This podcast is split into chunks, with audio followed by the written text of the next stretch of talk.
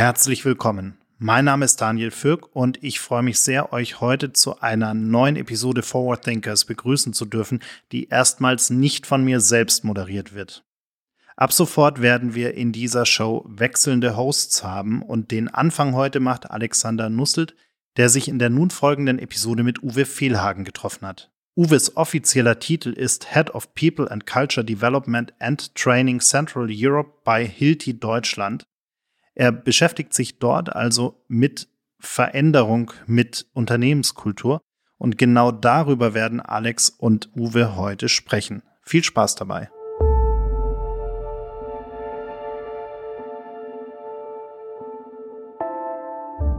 In an ever changing world, we need to keep track of what will be next.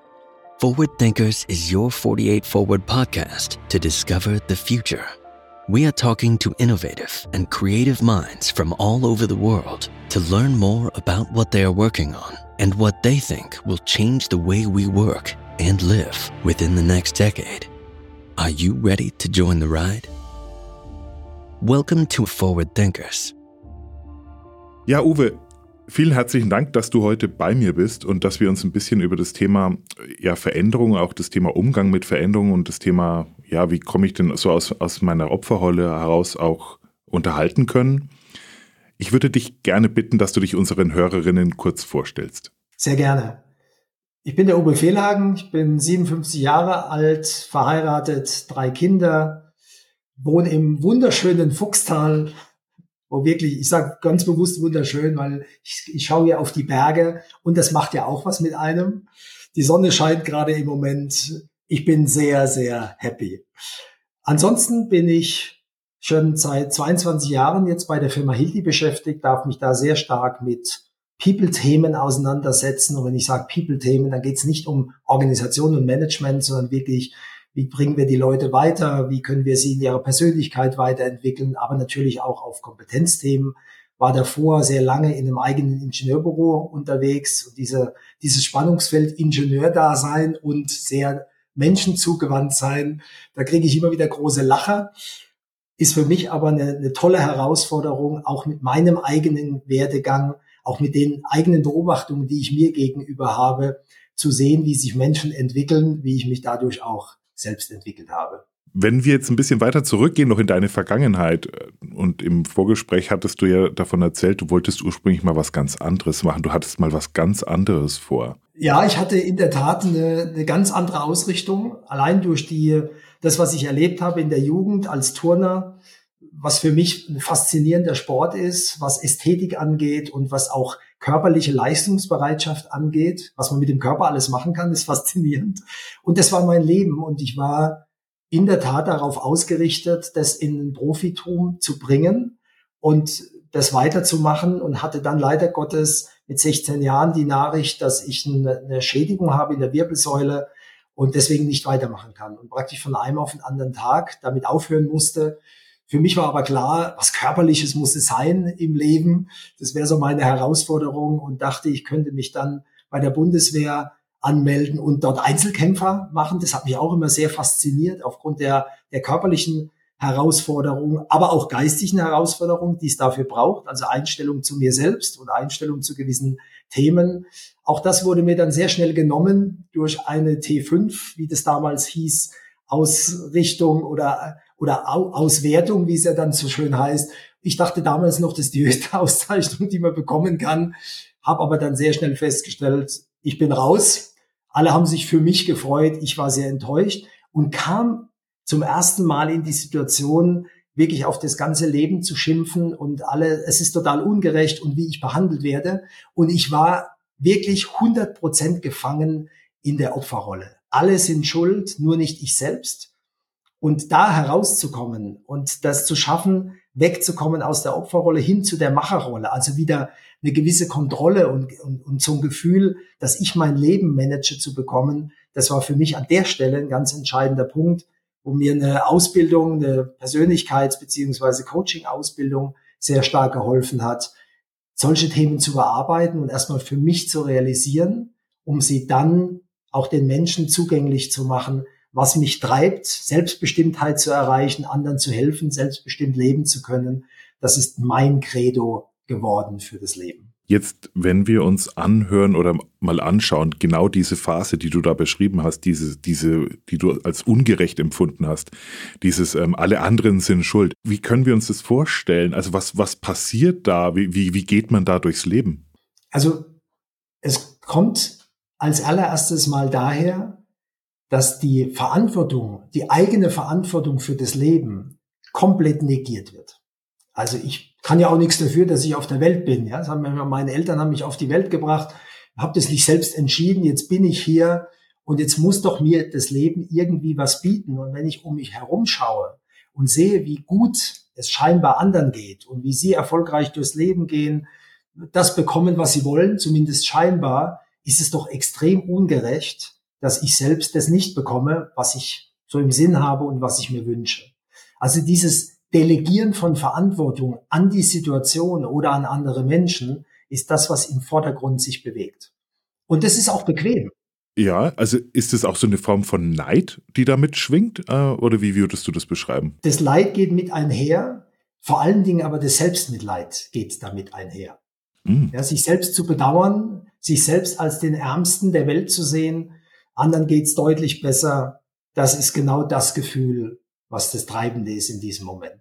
Jetzt sagst du, es macht es auch einfach in dem Moment. Jetzt stelle ich mir das doch ziemlich, also emotional ziemlich aufwühlend vor. Also es hört sich eigentlich im ersten Moment ziemlich anstrengend an. Auf der einen Seite, auf der anderen Seite sagst du, es ist ziemlich bequem. Was ist denn daran so bequem? Das ist die Ambivalenz in diesem Gefühl, dass es auf der einen Seite so bedrückend ist und frustrierend ist, aber auf der anderen Seite dieses Wegschieben von Verantwortung zu, zu glauben oder überzeugt davon zu sein, dass andere jetzt schuld sind an deiner Situation, macht es bequem im Sinne von, ich muss keine Verantwortung übernehmen. Ja, ich kann mich sehr schön hinsetzen. Ich komme zwar nicht weiter, also das hilft mir nicht, aber im Endeffekt schafft es mir ein gutes Gefühl in Richtung, ich kann ja nichts dafür. Es ist doch nicht meine Schuld. Das ist das Bequeme in Anführungszeichen. Jetzt stelle ich mir vor, wenn ich jetzt in einer Lebenssituation bin, sagen wir, es ist äh, genug Geld da, es ist eigentlich genug äh, Möglichkeitsraum da, dann kann ich ja relativ lange unter Umständen in so einer Phase verharren. Ja. Das heißt, ähm, je nachdem, in welcher persönlichen Lebenssituation ich auch bef mich befinde, komme ich entweder relativ schnell ans Ende oder an eine Grenze, wo es nicht mehr funktioniert oder was war denn bei dir so der Auslöser? Also der Auslöser war in der Tat die Konfrontation mit dieser, mit der Ausbildung, mit der Coaching-Ausbildung, wo sehr stark eher um persönliches Coaching ging, persönliche Situationen mal zu betrachten und die Kontrolle, wenn ich das mal so, hört sich ein bisschen negativ an, aber es geht im Endeffekt darum, wieder die Kontrolle über das eigene Leben, aber vor allen Dingen über das eigene Denken und Empfinden zu gewinnen. Und wir haben damals ein ein schönes Schlagwort geprägt, das für mich ein ganz stark treibendes war, nämlich die sogenannte Insel des Funktionierens.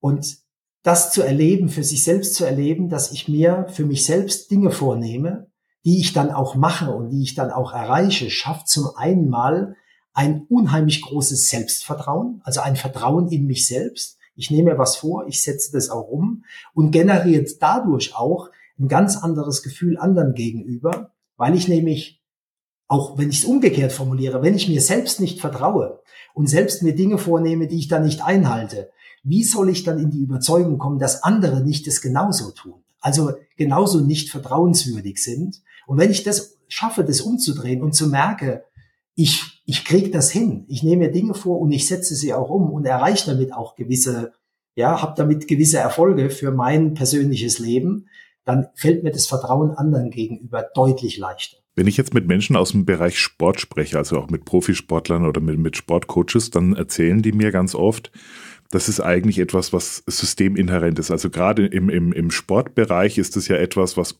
ganz maßgeblich ist, um Ziele zu erreichen, um sich zu verbessern, ähm, um diese Ambitionen zu haben. Jetzt würde ich jetzt mal als These davon ausgehen, dass das eigentlich grundsätzlich auch schon Fähigkeiten sind, die du als Turner auch schon hattest. Durchaus. Wobei natürlich in jungen Jahren das sehr stark geprägt war durch die Beziehung zum Trainer, ja, der natürlich auch nicht nur am Körper gearbeitet hat und in der Leistungsfähigkeit des Körpers und dann auch in der Sensorik, also auch immer zu wissen und, und viele fragen das ja, wie, was passiert eigentlich, wenn man einen zweifachen Salto vom Bachen oder vom Reck macht? Wo, woher weiß man dann, wo man noch ist, ja, um dann nicht irgendwo auf der Nase zu landen oder auf dem Rücken, was ja durchaus oft passiert. Ja, diese Kontrolle zu bekommen, das ist erlernbar. Auf der anderen Seite geht es sehr stark um persönliche Elemente, ja, die Einstellung zu sich selbst, das hat dann sehr viel auch mit Ernährung zu tun. Was führe ich meinem Körper zu? Also was tanke ich, um im Endeffekt Leistung zu bringen? Weil keiner schüttet Benzin in seinen Diesel und erwartet, dass der da noch gut läuft. Komischerweise von unserem Körper erwarten wir das oft. Also diese, an diesen Themen wird sehr stark gearbeitet. Und das hat mich aber nicht unbedingt in diese Situation gebracht, da diese Themen weiter selbst zu denken, sondern es war schon sehr stark gerade in den jungen Jahren war das sehr stark der Input des Trainers, was in der Zeit auch hilft, solange er greifbar ist. Nur irgendwann bist du allein und mit dir selbst konfrontiert und entweder hast du dann was gelernt und kannst diese Dinge weiterspinnen oder es war eben durchaus nur abhängig von der Beziehung zu einer Trainer, Trainerpersönlichkeit, die dich geprägt hat. Ein ganz entscheidender Schritt, loszulassen und sich selbst weiterzuentwickeln. Das heißt, was du im Coaching gelernt hast, war, wie du das selbst aus eigener Kraft schaffst. Also dich, äh, also ich würde jetzt mal das Wort Mindset ins Spiel bringen, was du ja ansprichst. Ne? Also dieses, ich kann mich mental auf etwas vorbereiten, auch mental trainieren und, und reflektieren. Also dieses Mindset und auch da auch diese Übung. Ist, ist es das, was Coaching mit einem macht? Das kommt wahrscheinlich auf das Coaching drauf an. Es gibt ja durchaus große Unterschiede beim Coaching, ob das ein Business Coaching ist, ob das ein Persönlichkeitscoaching ist ja, aber es macht definitiv auch das Business Coaching nimmt einen großen Einfluss, zumindest so wie ich es betreibe, nimmt einen großen Einfluss auf die Einstellung, auf die Haltung. Du hast den, den Begriff schön mit reingebracht, was ein ganz, ganz extrem wichtige Voraussetzung ist für alle Themen, die ich betreibe. Welche Haltung habe ich im Hintergrund? Muss ich über manche Dinge groß nachdenken und erstmal schauen, welche Haltung nehme ich denn dazu, dazu ein? Oder habe ich einfach eine Grundhaltung, die mich prägt in meiner Sichtweise gewissen Themen gegenüber. Ja, wenn man das jetzt gerade sieht, die aktuelle Situation, muss ich da jetzt drüber nachdenken, was ich von diesem Krieg in, in Europa, wenn man das so sagen kann, halte oder kommt mir sofort eine, eine gewisse Einstellung in den Sinn, eine gewisse Haltung, die ich grundsätzlich habe, in den Sinn. Und dann habe ich eben eine Meinung dazu und agiere daraus. Und das ist ein ganz entscheidender Punkt. Ja mache ich das jetzt aus einem eigenen Antrieb heraus, aus diesem Gefühl, das ist das, was bei mir passiert. Daraus empfinde ich, habe ich oder entwickle ich eine gewisse Haltung, die beeinflusst ist von meiner Grundhaltung und daraus entsteht eine gewisse Aktion, die dann eben heißt, ich nehme Menschen bei mir zu Hause auf, ich spende, ich engagiere mich in irgendeinem Verein, der diese Situation versucht zu besser zu machen, zumindest für die Menschen, die davon betroffen sind. Und dann brauche ich eben nicht mehr lange darüber nachzudenken. Und das ist das, was hoffentlich Persönlichkeitsentwicklung, Persönlichkeitscoaching mit Menschen macht. Und ich habe das selbst erleben dürfen, kann das wirklich nur jedem empfehlen, da mal reinzuschauen. Es ist, hat leider Gottes immer so einen leichten Touch in Richtung, da hast du ein Problem, leg dich mal auf die Couch, lass dich behandeln. Nein, es geht einfach nur darum, vielleicht sich selbst besser zu verstehen, aber vor allen Dingen so das Gefühl zu haben, ich bin der Macher meines Lebens und nicht, es macht was mit mir, dieses Leben. Genau, die Frage, wer sitzt am Steuer? Ne? Ja. Und jetzt, wenn ich mir die Situation so vorstelle, in, in, in dieser Frust, in diesem Frust vielleicht damals, in dem du warst und dann zu diesem Coaching gekommen bist, wie bist du da überhaupt draufgekommen, an Coaching zu nehmen? Im Prinzip war das eine Empfehlung von einem Freund von mir, der mich in meiner Situation erlebt hat und auch gesagt hat, er würde mir gerne helfen, er kann mir aber nicht helfen und hat mir dann eine Empfehlung ausgesprochen. Für mich war das am Anfang relativ weit weg, weil ich auch die Einstellung hatte, naja, also brauche ich das jetzt wirklich? Da komme ich doch auch selber raus. Ich habe doch schon andere Sachen erreicht, habe das trotzdem ausprobiert und habe dabei eine Erfahrung gemacht, die für mich wirklich lebensverändernd war. Und es, ich glaube, das Entscheidende ist jetzt nicht nur sich auch wieder da so in Richtung dann setze ich mich halt mal auf diese Couch oder auf den Sessel und lass mich mal, lass mich mal coachen, so in Anführungszeichen. Da steckt viel Arbeit dahinter, viel Arbeit mit einem selbst. Und wenn ich das dann auch danach, nach diesen Einheiten wieder fallen lasse und sage, okay, ich habe was gelernt und jetzt gehe ich weiter, beschäftige mich wieder mit meinen anderen Themen, dann geht es auch relativ schnell wieder weg. Also es macht durchaus Sinn, sich damit weiter zu beschäftigen und sich tiefer mit sich selbst auseinanderzusetzen, um einfach ein gutes Verständnis zu bekommen, wer bin ich denn? Wenn ich jetzt heute mal mir so anschaue, wo, wo ganz viele Erfahrungen angeboten werden, ganz viele Workshops zum Thema Selbstfindung, zum Thema Purpose und, und, und, oder zum Thema Glück. Würdest du sagen, ist das der Weg zum Glück, den du da beschritten hast? Nein, würde ich nicht sagen. Also, das ist bestimmt ein Teil davon, ich denke, dass die, die Einstellung, die ich dadurch gewinne, hoffentlich gewinne, ein viel entscheidenderes Thema ist als die einzelnen Einheiten, weil ich nämlich dadurch lernen darf, dass alle Dinge, die auf der Welt passieren, und bitte, ich will das jetzt nicht runterspielen, was halt, und vor allen Dingen sind es ja auch viele persönliche Erfahrungen, die Menschen machen. Nur am Ende ist es nicht das, was ist auf dieser Welt, entscheidend, sondern das, welche Einstellung ich dazu bekomme und wie ich damit umgehen kann. Und ich habe grundsätzlich für mich so ein, eine, eine Gelassenheit entwickelt, die sehr viel damit zu tun hat, dass ich mir immer wieder die Frage gestellt habe, wie bedeutsam sind wir als Menschen wirklich auf diesem Planeten? Ja, wenn man das anschaut, es gibt mir so eine, also ich, ich sage immer, ich habe so eine positive Weltuntergangsstimmung, so nach dem Motto, wie wichtig ist es wirklich, dass wir da sind. Wie wichtig ist es wirklich, wie wir welche Entscheidungen treffen? Und sind nicht vielleicht andere Dinge viel wichtiger, nämlich das, das Miteinander, die Einstellung den anderen Menschen gegenüber. Ja, die, ja, das soll jetzt sich nicht so philosophisch anhören, aber das ist vielleicht ein, ein ganz treibendes Thema, so eine gewisse Liebe zu den Menschen und eine gewisse Liebe zu dem, was mich umgibt, zu entwickeln.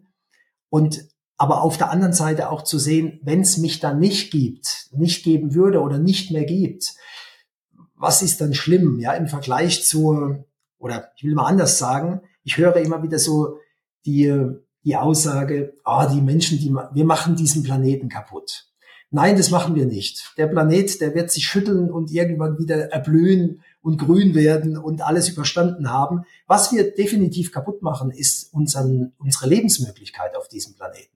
Und auch dafür sollten wir selbst die Verantwortung übernehmen, um zu sehen, wir könnten es im Prinzip relativ schnell ändern, wenn wir bereit wären, zum einen die richtige Einstellung zu gewinnen und zum anderen auch gewisse Themen sofort zu verändern, ohne immer wieder Gründe dafür zu suchen, warum etwas nicht geht. Was ja im Prinzip ein treibender Baustein in der Menschheit ist, immer wieder genau zu wissen, warum was nicht geht, aber wenig Dinge zu erfinden, die dann einfach gehen was du jetzt ansprichst, sind ja die Veränderungen, in denen wir schon mittendrin stecken, die, die jetzt mit ganz großen Schritten auf uns zukommen. Du hast schon angesprochen, wir haben jetzt gerade den, den Konflikt natürlich in der Ukraine. Wir haben auch global viele Konfliktherde nach wie vor. Wir haben, äh, wenn wir uns die 17 Sustainability Goals anschauen, die, die, die dastehen, also was das Thema Ernährung auf der, auf der Welt angeht, Sicherheit für Kinder. Das Thema Klimaschutz hast du jetzt angesprochen dann sind es ja alles ganz viele Veränderungen und da könnte man schon manchmal dastehen und sagen, oh Gott, wie sollen wir denn das jemals hinkriegen?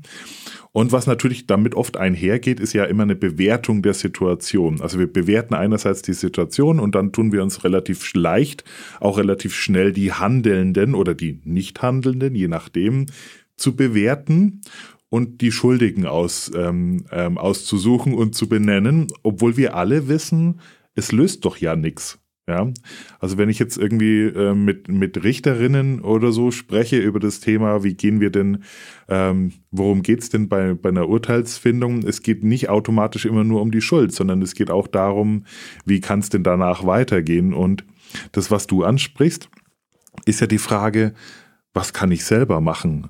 Und was mich da jetzt interessiert, was machst du denn so für dich, um Haltung zu bewahren? Boah, das ist wahrscheinlich die eine Million Dollar Frage. Oder gibt es Momente, wo du sie auch verlierst? Ja, bestimmt. Bestimmt gibt es Momente, die, ähm, wo ich sie verliere. Und das passiert mir immer dann, wenn ich es nicht schaffe, zwischen Reiz und Reaktion diese Sekunde, Minute, wie auch immer, mir zu nehmen, um nachzudenken, was passiert denn da gerade? Und das, das beginnt im Prinzip im Kleinsten, wenn ich auf der Straße laufe und die grundsätzliche Haltung habe, wir sind alle mitverantwortlich, insbesondere ich, dass dieser Planet sauber bleibt. Ein ganz einfaches Beispiel und da liegt jetzt eine Papiertüte auf der Straße. Jetzt kann ich da vorbeigehen und sagen, mein Gott, wer hat die da hingeworfen? Was ein Idiot, wenn ich das Wort mal benutzen darf. Wir, wir geben den Menschen ja immer auch Namen, ja, gleich, die meistens in diese Richtung gehen. Auch das ist ein Delegieren von Verantwortung an andere, weil wenn der andere der Idiot ist, dann bin ich es nicht selbst. Warum nicht einfach bücken, diese Tüte mitnehmen und in den nächsten Mülleimer fachgerecht entsorgen? Das gibt mir ein extrem gutes Gefühl auch immer so, und das habe ich gelernt von einem jemand, der dieses, dieses Thema begleitet, Pure Water for Generations, finde ich ganz faszinierend, der die Donau entlang geschippert ist auf einem Paddleboard, um zu zeigen, erstmal wie dreckig die Donau ist, hat dort Müll eingesammelt, viele Tonnen Müll. Und er hat, er hat diesen Slogan geprägt, nimm drei. Und das habe ich mir so angewöhnt, habe das zu meinem, zu meinem Thema gemacht. Also egal, wo ich hinkomme, nehme ich drei Dinge mit, die da nicht hingehören. Habe immer eine kleine Tüte dabei, da sammle ich das ein, dann schmeiße ich das später weg.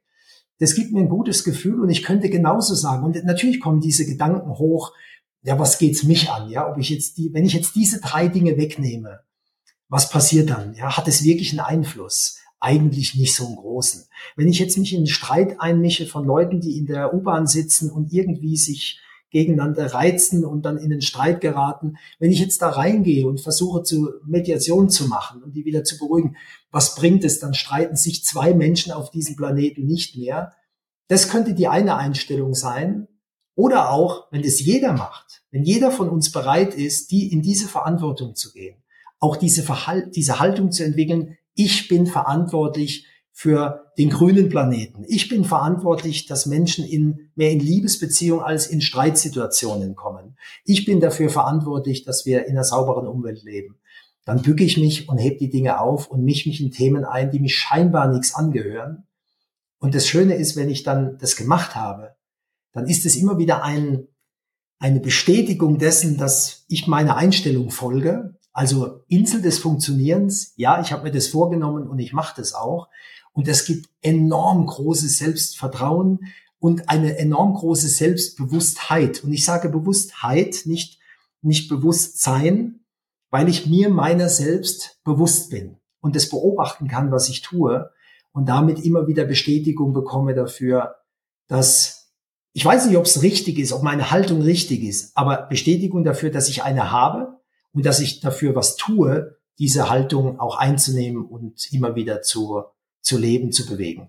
Das mit der Bewusstheit ist ein, ist ein ganz tolles Wort. Danke dafür. Ähm, denn das ist oft die Frage so, also Be Bewusstsein ist das eine, aber jeden Tag bewusst werden oder bewusster werden und, und mehr Bewusstheit erlangen, ähm, ist ja, ist ja doch so irgendwie etwas, was man, was man ständig, ständig üben und tun kann.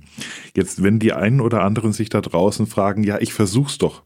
Also ich versuch's doch wirklich, aber da kommt ständig jemand und sagt dann wieder, du spinnst wohl und es geht doch dich nichts an und, und stößt mich dann wieder weg oder oder. Was würdest du denn denen raten, wenn die so versuchen, ihre Insel des Funktionierens zu schaffen? Was würdest du denen raten?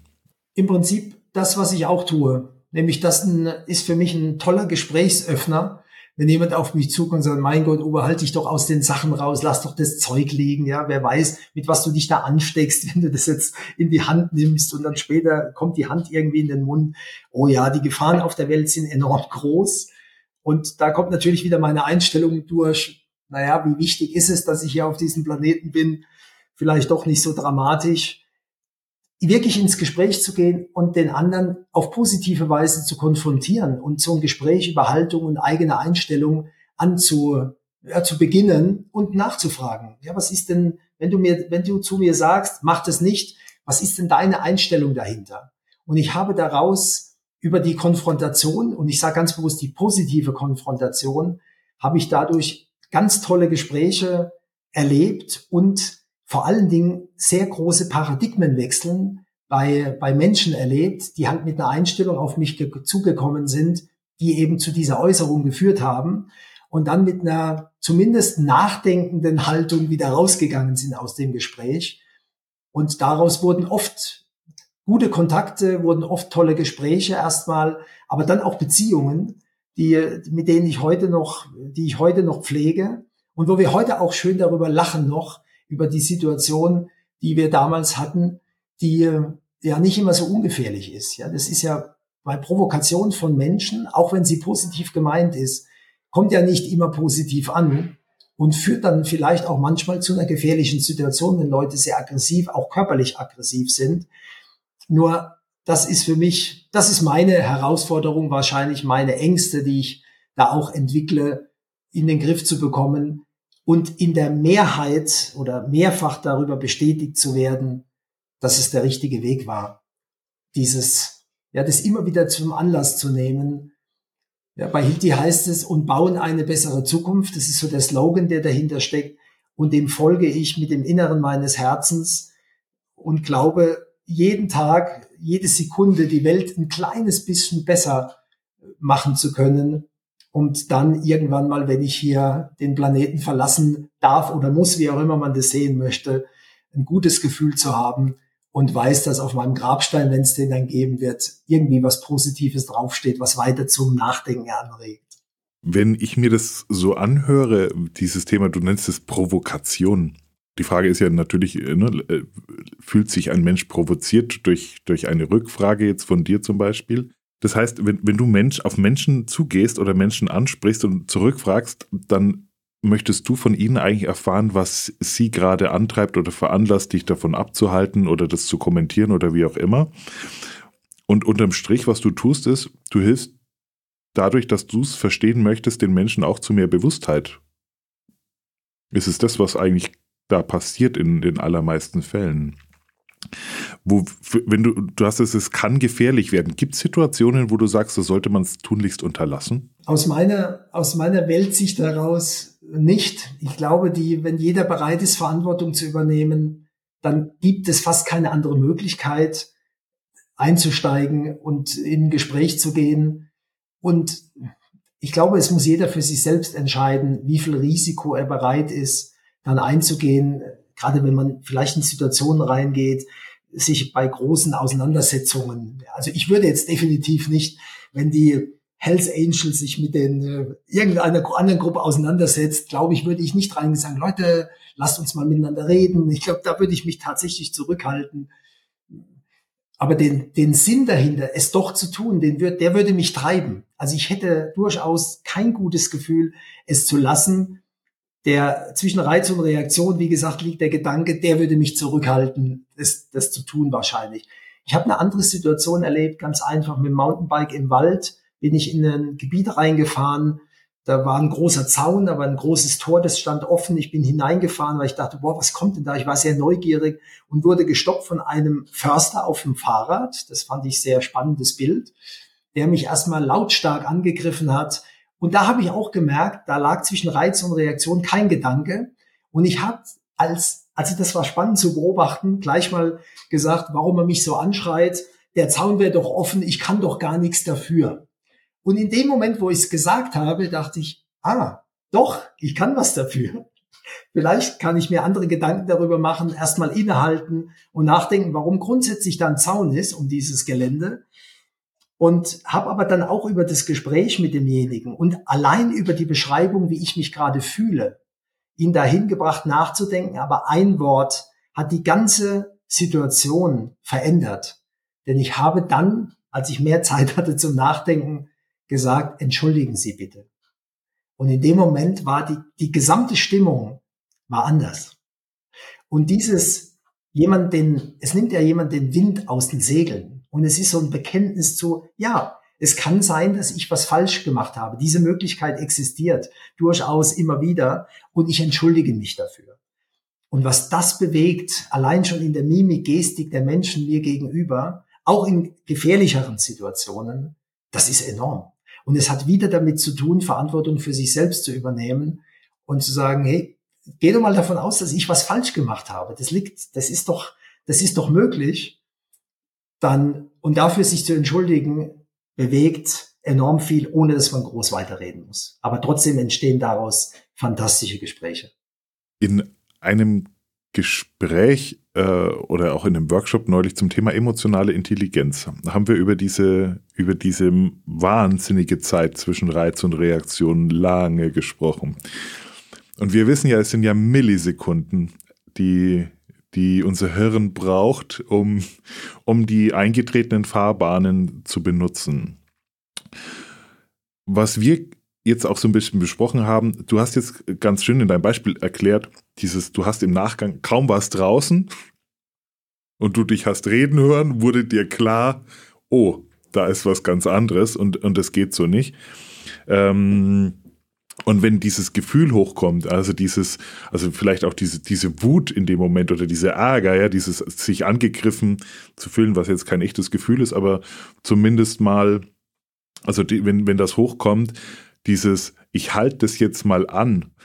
Wie erlebst du das eigentlich, so diese Momente, wenn du zwischen Reiz und Reaktion so eine Pause einschiebst und mal schaust, was, was da passiert? Hast, hast, du, hast du, erlebst du sowas? Ja, immer wieder. Ja. Und ich, ich mache das auch ganz bewusst dann meinem Gegenüber klar zu machen, indem ich das sage. Lass mich mal bitte, gib mir mal eine Sekunde, drei, um darüber nachzudenken, was da gerade bei mir passiert. Ich spüre, es verändert sich was bei mir in meinem Gefühl und gib mir doch mal ein paar Sekunden, bis ich dir eine Antwort gebe.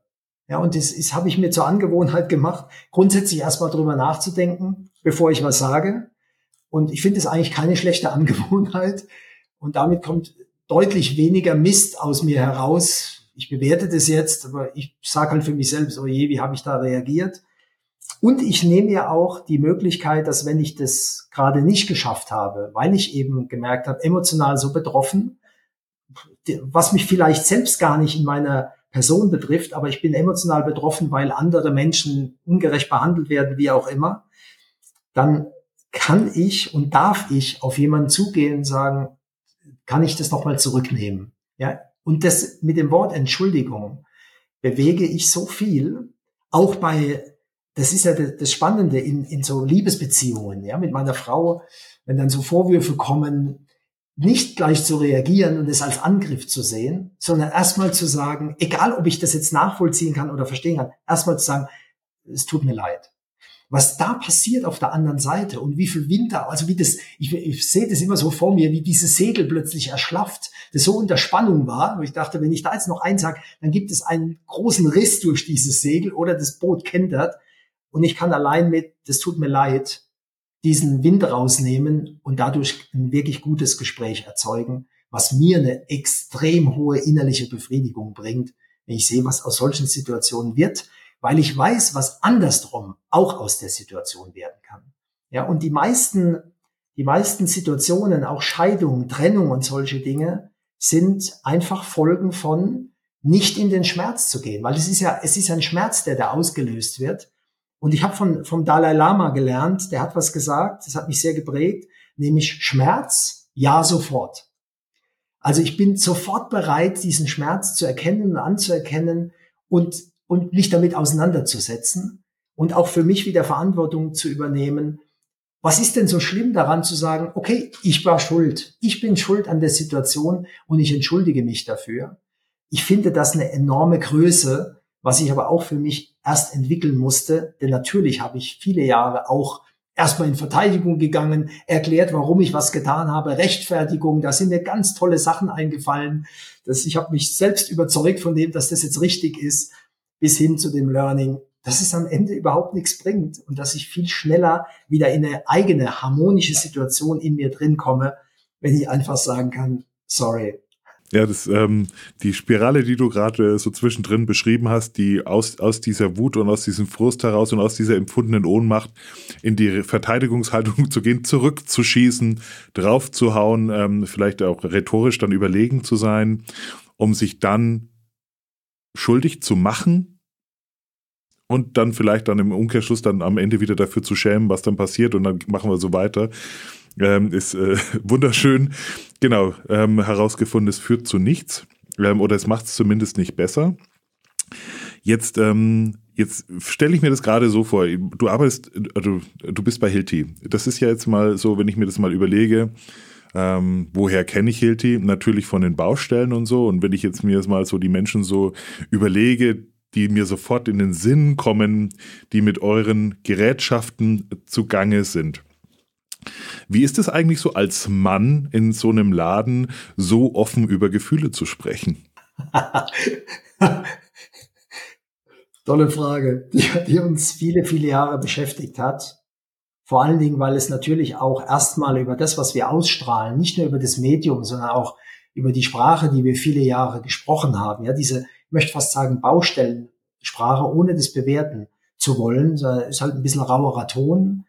Und wie wirkt es auch auf, gerade wenn es darum geht zu wachsen, neue Menschen aufzunehmen, wie viel Teile der Bevölkerung sprechen wir eigentlich an, nämlich im Prinzip nur einen, nämlich den eher männlichen Teil. Und das hat man auch gesehen in dem, wie viele Frauen waren in unserer Firma beschäftigt, was sich extremst verändert hat, weil wir genau darüber nachgedacht haben, wer sind wir eigentlich, was strahlen wir aus, was wollen wir ausstrahlen, wie können wir das verändern. Und was uns sehr stark geholfen hat, war uns mit dem Thema Mindfulness, Achtsamkeit auseinanderzusetzen, um überhaupt erstmal das zu erleben, wer wir sind und was wir sind und welche Wirkung wir auf andere haben könnten. Also dieser Blick von outside in. Wir haben uns auch sehr stark Feedback eingeholt, was ein, ein ganz entscheidendes Thema ist, grundsätzlich fürs Leben, immer wieder mal um Feedback zu bitten, um zu sehen, mein Johari-Fenster, also wo ich eben sehe, was weiß ich über mich, was wissen andere über mich, was ich eventuell nicht weiß, da komme ich einfach nur ran, wenn ich die Menschen frage. Und was mir dann ein gutes, ausgewogenes Bild darüber gibt, wer, wer bin ich, was strahle ich aus, ja, und dann auch die Möglichkeit gibt, das zu verändern. Ja, auch da wieder in den Schmerz zu gehen, denn Veränderung ist immer Schmerz. Und sich damit auseinanderzusetzen in einer großen Firma, um ja auch dann einen Veränderungsprozess einzuleiten, der über viele, viele Jahre gegangen ist. Das ist mit 31.000 Mitarbeitenden die sehr offen sind, weil wir eben lange schon auf Kulturreise sind und uns immer wieder mit Change auseinandersetzen.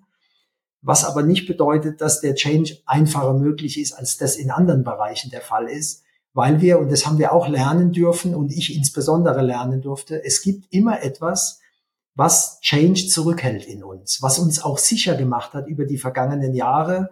Wir haben ja immer noch einen Teil unseres Gehirns als Dinosauriergehirn, das auf, auf gewisse Reize reagiert, das gewisse Ängste hat, das auf gewisse Ängste reagiert und uns zurückhält. In gutem Glauben, das ist gut besser für uns, das nicht zu tun, also da zu verharren, wo ich bin, nach dem Motto lieber bekanntes Leid als unbekanntes Glück.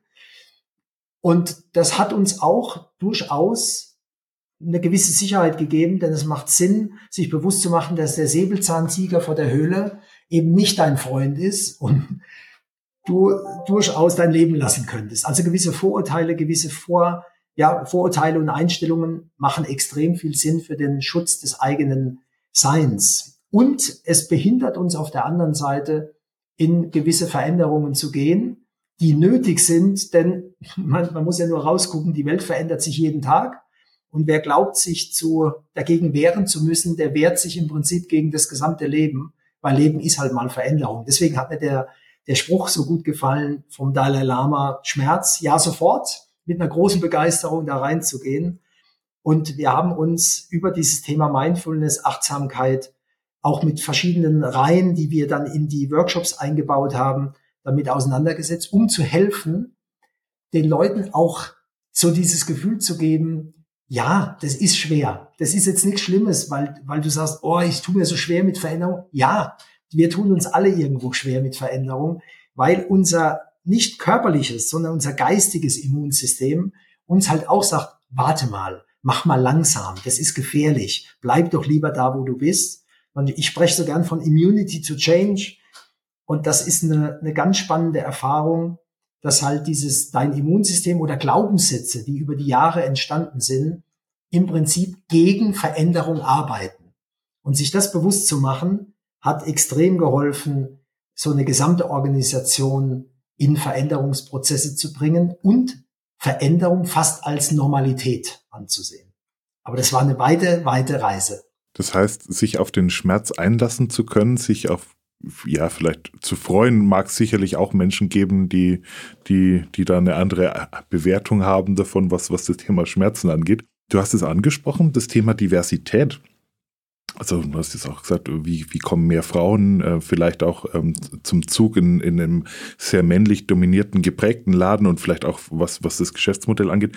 Würdest du sagen, dass gerade die Arbeit auch eben an, an, an, an den Themen ähm, Achtsamkeit, Mindfulness, Empathie, also dieses ähm, sich auf die eigenen Gefühle einlassen zu können, den Umgang mit, mit wenn wir jetzt mal sagen, ja, Minderheiten ist ein bisschen schwieriges Wort, ähm, aber auch mit in den Diversity-Dimensionen, mit den bisher benachteiligten ähm, Gruppierungen, dass es das einerseits ähm, verbessert und ja auch etwas verändert und auf der anderen Seite ihr aber dadurch auch mit anderen Veränderungen besser umgehen könnt? Würdest du das so unterschreiben? 100 Prozent. 100 Prozent würde ich das unterschreiben. Und die, die, was es nicht oder doch teilweise schon gebracht hat, also diese, die Einstellung zu verändern, Vorurteile, die ich ja einfach habe, ja, über die Sozialisierung, über eigene Erfahrungen, über das, was mir so eingeredet wird, über die Jahre, was uns so gezeigt wird an Bildern in verschiedenen Medien, entstehen einfach Vorurteile.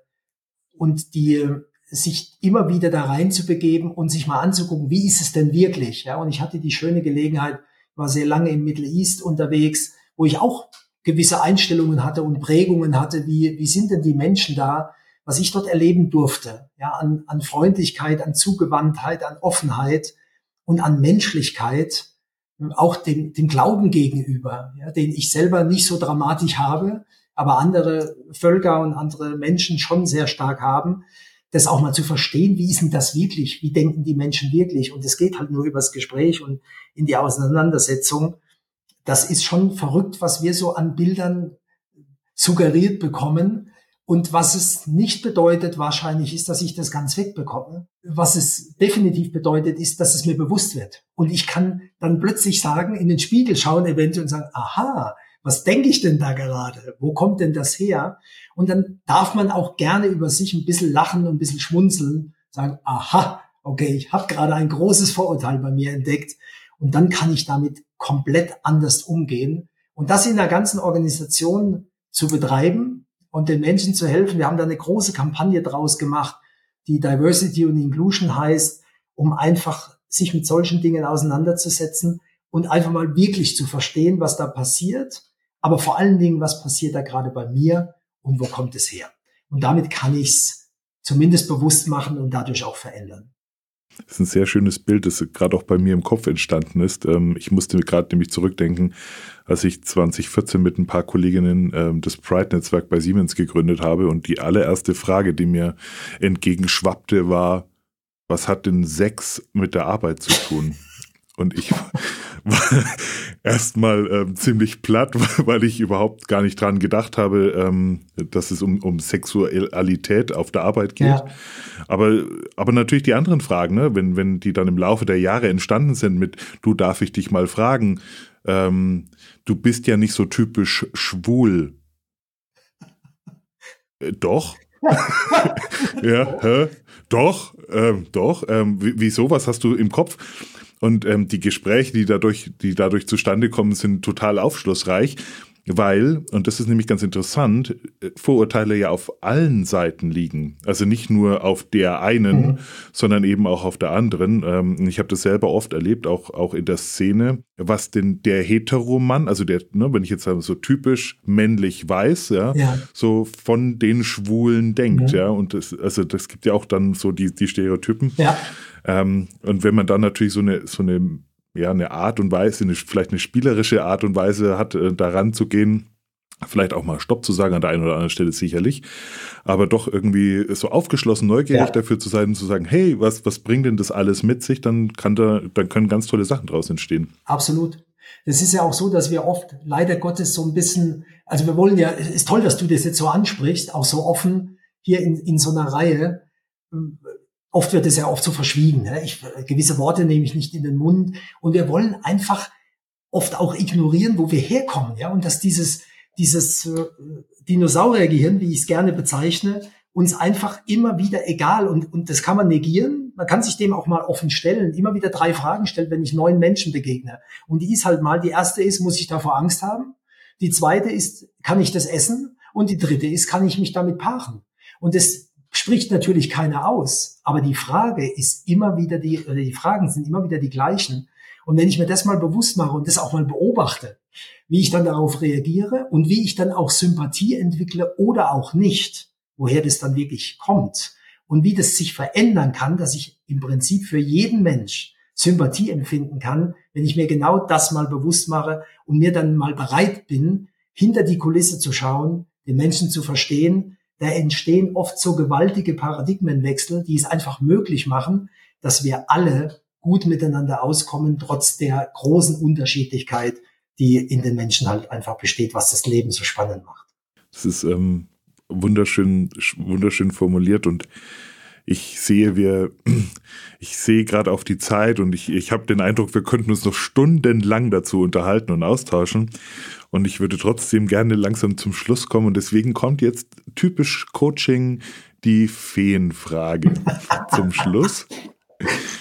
Die Frage an dich ist, was wünschst du dir auch im, im Hinsicht für die nächsten Jahre, vielleicht auch für unsere Gesellschaft, was, was diese Themen angeht? Was, was würdest du dir wünschen? Was ich mir wünschen würde, ist ein ho auch hohes, ausgeprägtes Maß an Toleranz allem gegenüber und dass Menschen Verantwortung für ihr Leben übernehmen und es nicht elegieren und Schuld bei anderen suchen und alles, was sie tun, damit begründen, dass sie ja eigentlich gar nicht anders können, sondern sich bewusst machen, dass sie immer, egal wie es zustande kommt, immer selbst eine Entscheidung treffen.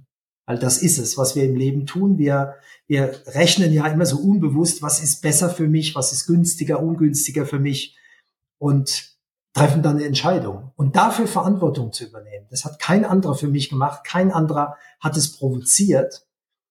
Das wäre die Einstellung, die ich mir wünschen würde, wo ich glaube, dass das Leben auf diesem Planeten deutlich harmonischer und ja auch die, die Lust darauf provozieren würde, für Situationen Verantwortung zu übernehmen und sich dadurch zu engagieren.